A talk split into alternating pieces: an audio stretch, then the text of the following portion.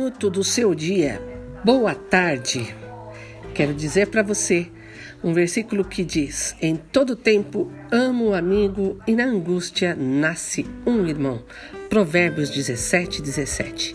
Em tempos de coronavírus, de isolamento social, saber que você não está sozinho nessa caminhada é fundamental. Tenha uma tarde abençoada. Um minuto do seu dia.